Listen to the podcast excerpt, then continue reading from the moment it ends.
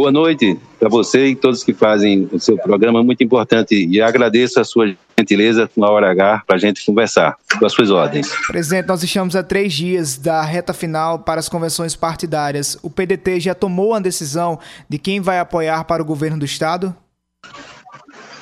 Ainda não. Nós estamos em conversação, né?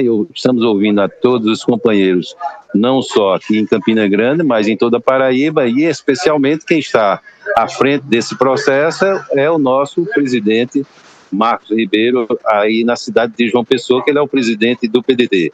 Né? Mas, por enquanto, não recebemos nenhuma sinalização de conclusão dos trabalhos, de ouvir a todos. Né? Acho que ainda estamos ainda nesse processo e, consequentemente, creio que só na sexta-feira mesmo é que nós deveremos ter uma posição geral.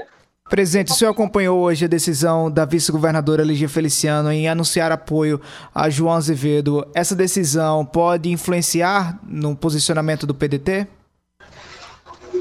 Não sei se vai poder influenciar, mas assim, do ponto de vista histórico, né, ela é uma vice-governadora e como tal, evidentemente que tem que tomar as suas decisões políticas nesse momento, quando todo mundo toma, e acho que ela ficando ao lado do governador faz muito bem até porque também, apesar das distâncias que estamos no momento e na disputa eleitoral, mas o PSB não é um partido que está fora do alcance das conversações do PDT. Então, acho que ela tomou uma boa decisão em permanecer é, apoiando o governador do ponto de vista pessoal. Do ponto de vista coletivo, isso é uma avaliação que nós vamos tentar fazer entre nós, mas com certeza nós respeitamos a decisão da vice-governadora Lígia Feliciano.